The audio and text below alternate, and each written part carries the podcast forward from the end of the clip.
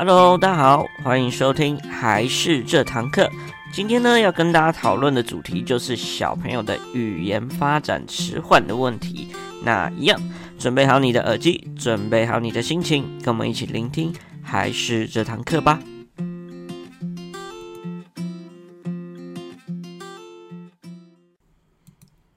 Hello，大家好，我是还是的木须。那今天呢，最主要跟大家来讨论一下关于小朋友他的语言发展迟缓的状况哦。那会讲这主题的原因呢，也是最近很常听到家长有说，像是他小朋友已经两岁多了，但是还不会讲话，或者是小朋友他讲出来语言他口齿不清，甚至比较多人的状况是这样，小朋友都听得懂。但是他就是不愿意讲这样子的状况，在很多爸爸妈妈跟我们聊天的时候，就会来讨论到这件事情。那包含我自己的侄子，他也是这样子的状况。大概到两岁多的时候，他所讲出来的智慧也是蛮少的，所以通常都会造成家长很担心这样的事情出来。所以说呢，今天最主要、最主要的主题就是要来跟大家讨论出。那我们可以用什么样的方式来提升小朋友在语言发展这个阶段？吼，所以说今天呢，我们的流程会分成三个部分。第一个呢，是先跟大家讨论一下语言发展的阶段，就是呃各个年龄层呢，它应该要发展到什么样子的一个状况。那在第二个呢，跟大家来讨论一下，就是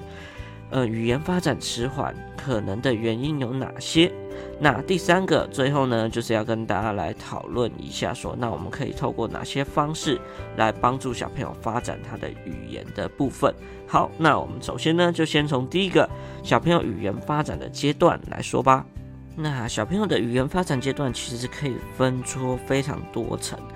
那其实最主要，这也是要因人而异的。到底几岁要开始讲话呢？或者是到底要多少词汇量才是正常的？其实都是看每个人的状况不同。但大致上呢，小朋友如果是一岁到一岁半开始讲话的话，这时候他都会开始讲出第一个有意义的字。就是它具具有意义代表的，然后一岁半至两岁开始呢，它就会有一些词语的变化或词组的组合。到了两岁至两岁半的时候呢，小朋友就会开始能够讲出一些简单的句子。所以说，我们再细分一下整个的阶段。小朋友在刚出生的时候呢，所表达的语言就是用哭的方式来表达。那到六个星期的时候呢，就会发出一些咕咕咕咕咕咕的声音。那在四个月到八个月的时候呢，他就会开始准备要学习语言。所以他这时候就会发出一些我们常见的外星人的语言的感觉，就是咿呀等等的方式，在试图学习出一些。话语，那正常来说呢，大概到九个月或是一岁的时候呢，这就是我们刚刚所说，他会开始讲出，试图的讲出一个有意义的单字。那到一到两岁这个阶段呢，他就会开始来尝试讲两个字的简单的概念，它也有可能像是一个句子，但是就会不像我们这么有呃文法，或者是他通常就用两个字来代替他所想表达的。那到两岁至三岁左右呢，他这时候他的句子会比较呃有文法一点，他甚至他会用比较多的词汇来组成一个句子。所以像两到三岁之后呢，他的整个的语言表达就会比较完整，有句子的产生。那到了三到四岁的时候呢，他的句子就会比较完整，就跟我们大人的讲法会比较接近。那到了之后四岁到五岁的时候，他开始可以用一些想象的用语。那到了五岁以上呢，就会跟成人的语言基本上是差不多的，所以呢，这就是小朋友的语言发展阶段是这样子。但是就像我们前面所说的，每个小朋友的语言状况其实因人而异的，大家也不用太紧张。所以说，例如说你的小朋友啊，他可能一岁到两岁左右，你觉得诶，他怎么都还不会讲，或讲的真的很少时候，这时候也不用担心。这时候我们要先来判断他的状况，那再观察，如果真的有。呃，你觉得他真的是语言发展迟缓的话，我们再进行送医的动作，去让医生来做诊断，这样会比较好。所以呢，这个语言发展阶段就给大家来参考一下喽。那可能会造成小朋友的语言发展迟缓的原因有哪些呢？第一个最有可能的状况就是他的听觉受损，因为他当然因为他听不到，所以他根本没有办法学习跟模仿。那爱因斯坦曾经有说过，一个人的智力发展啊，还有形成概念的方式，很大程度都是取决于语言的。所以呢，要有良好的沟通能力跟语言能力，听就是很重要的一个能力，一定是有听到才有可能说出来。所以呢，小朋友新生儿的听力筛检是非常重要的一件事情。如果有检测出他是有听力障碍的话，那就很有可能会造成语言发展迟缓的一个原因，所以说呢，你可以先来判断一下，你在讲的时候，小朋友听不听得懂意思。当你觉得他听得懂，那就代表他听是没有问题的哦。第二个可能的原因呢，就是脑部受到伤害，它有可能在生产的前、中、后的一些原因，不小心对小朋友造成脑部的伤害，都有可能导致小朋友的语言发展会比较迟缓一点。那甚至是脑部缺氧的情况也会发生这样子的一个问题。那但是呢，像这种脑部的伤害的话，它除了语言发展之外，它还会伴随其他的，像是智力啊、视觉、听觉，还有学习障碍等等的多重障碍。所以呢，你可以也是一样，透过小朋友了不了解你讲出来语言的意思，来判断说他的智力啊发展的状况是否有问题。如果没有问题的话，那就会是其他原因导致他不想讲出来。那除了这些之外呢，其实像是早产啊，还有出生体重过低，都是可能是一个危险因子，所以就可以透过我们刚刚的方式来做一个简单的判断，小朋友是不是受到了脑部的伤害。第三个呢，可能的原因就是小朋友的口腔构造可能有些状况。那因为其实小朋友在讲话这件事，其实要讲出啵啵啵一二三啊，或是词语，其实对于人来说这是非常难的一件事情，所以才需要透过很多方式来进行学习。那如果小朋友的口腔构造有一些状况或问题的话，就会导致他念出来或讲出来的方式会变得比较难，甚至是不好讲出来的一个情形。所以说也会影响到小朋友的语言发展。再来呢，下一个呢，就是我觉得最常见的，就是也是我们每一期都在讲的，就是父母亲或是爷爷奶奶啊、外公外婆啊过分的保护。那其实呢，大多数的原因，我觉得都是这个，包含到我们家以前，就是我的侄子，他我觉得也是这样子的一个状况。那因为很多父母亲很懂自己的小朋友，所以说呢，就有一种心灵感应的感觉，就会小朋友做一个动作，马上就知道小朋友在想什么，然后就会马上去帮他做，或者是在帮他解释他的内心。然后基本上都不帮，或是不让小朋友自己来表达自己的机会，那我觉得这就是最严重的问题，这都是家长过度保护，然后让小朋友会觉得说，哎，其实我根本不用讲，但是我就可以做到我要求想要做到的事情。那既然都能做到，那我干嘛讲，对不对？所以说呢，过度的保护。这样子的话，反而也会延缓小朋友他的语言发展。那这我也是觉得这是最常见的一个状况，所以在这边要提醒大家，尽量多让小朋友自己表达出来，不要都帮他做好哦。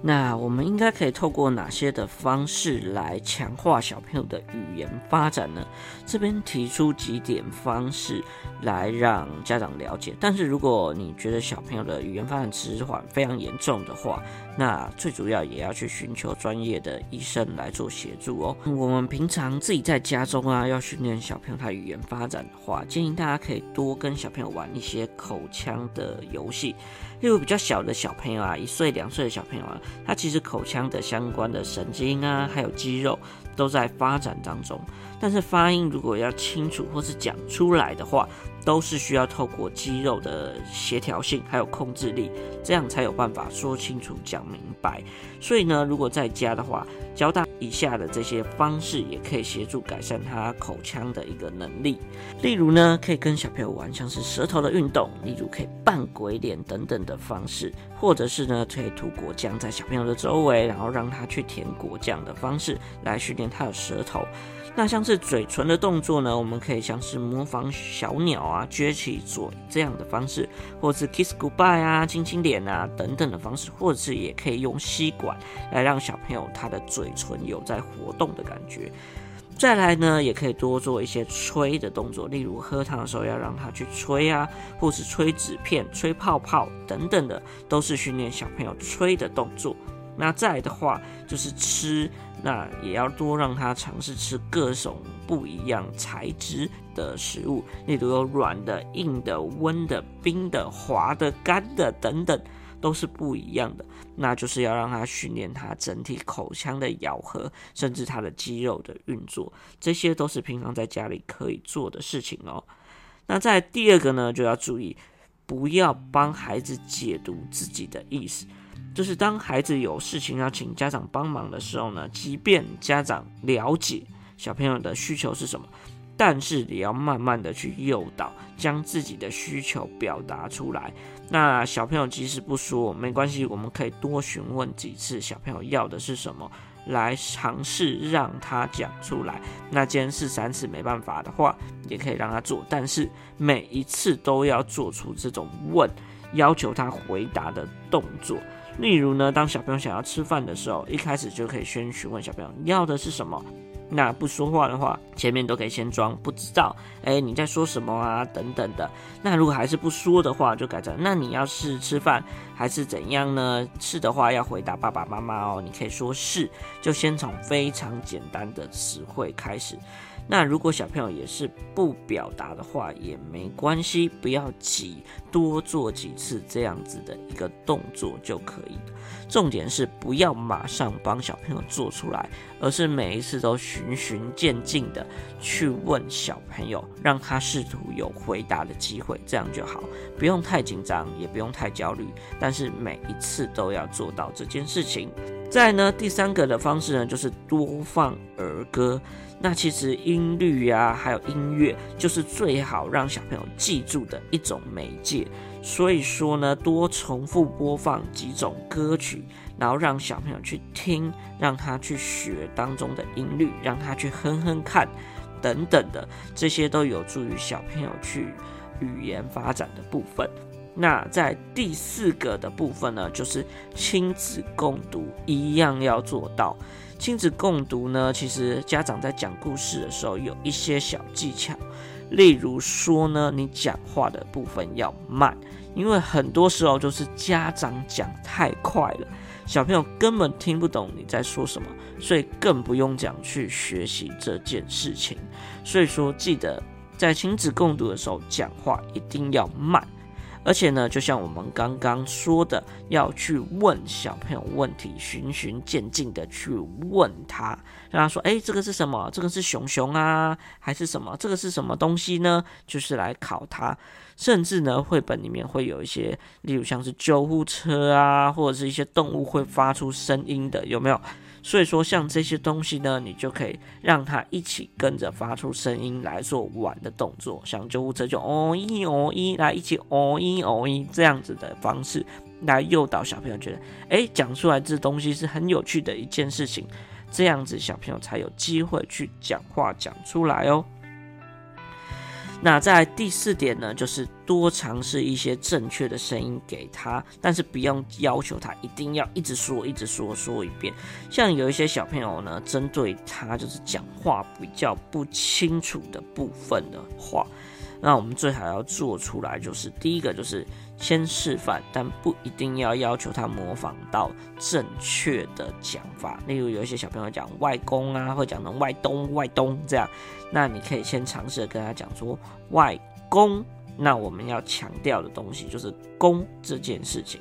那示范的速度要慢，就讲说外公那讲到重要的音的那个“公”字呢，就要加重语气。那小朋友先不学没有关系，但是你就要讲给大家听，之后呢再慢慢的。所以语言发展的这方面训练都是慢慢的引导小朋友，让他再讲出正确的声音就可以了哦。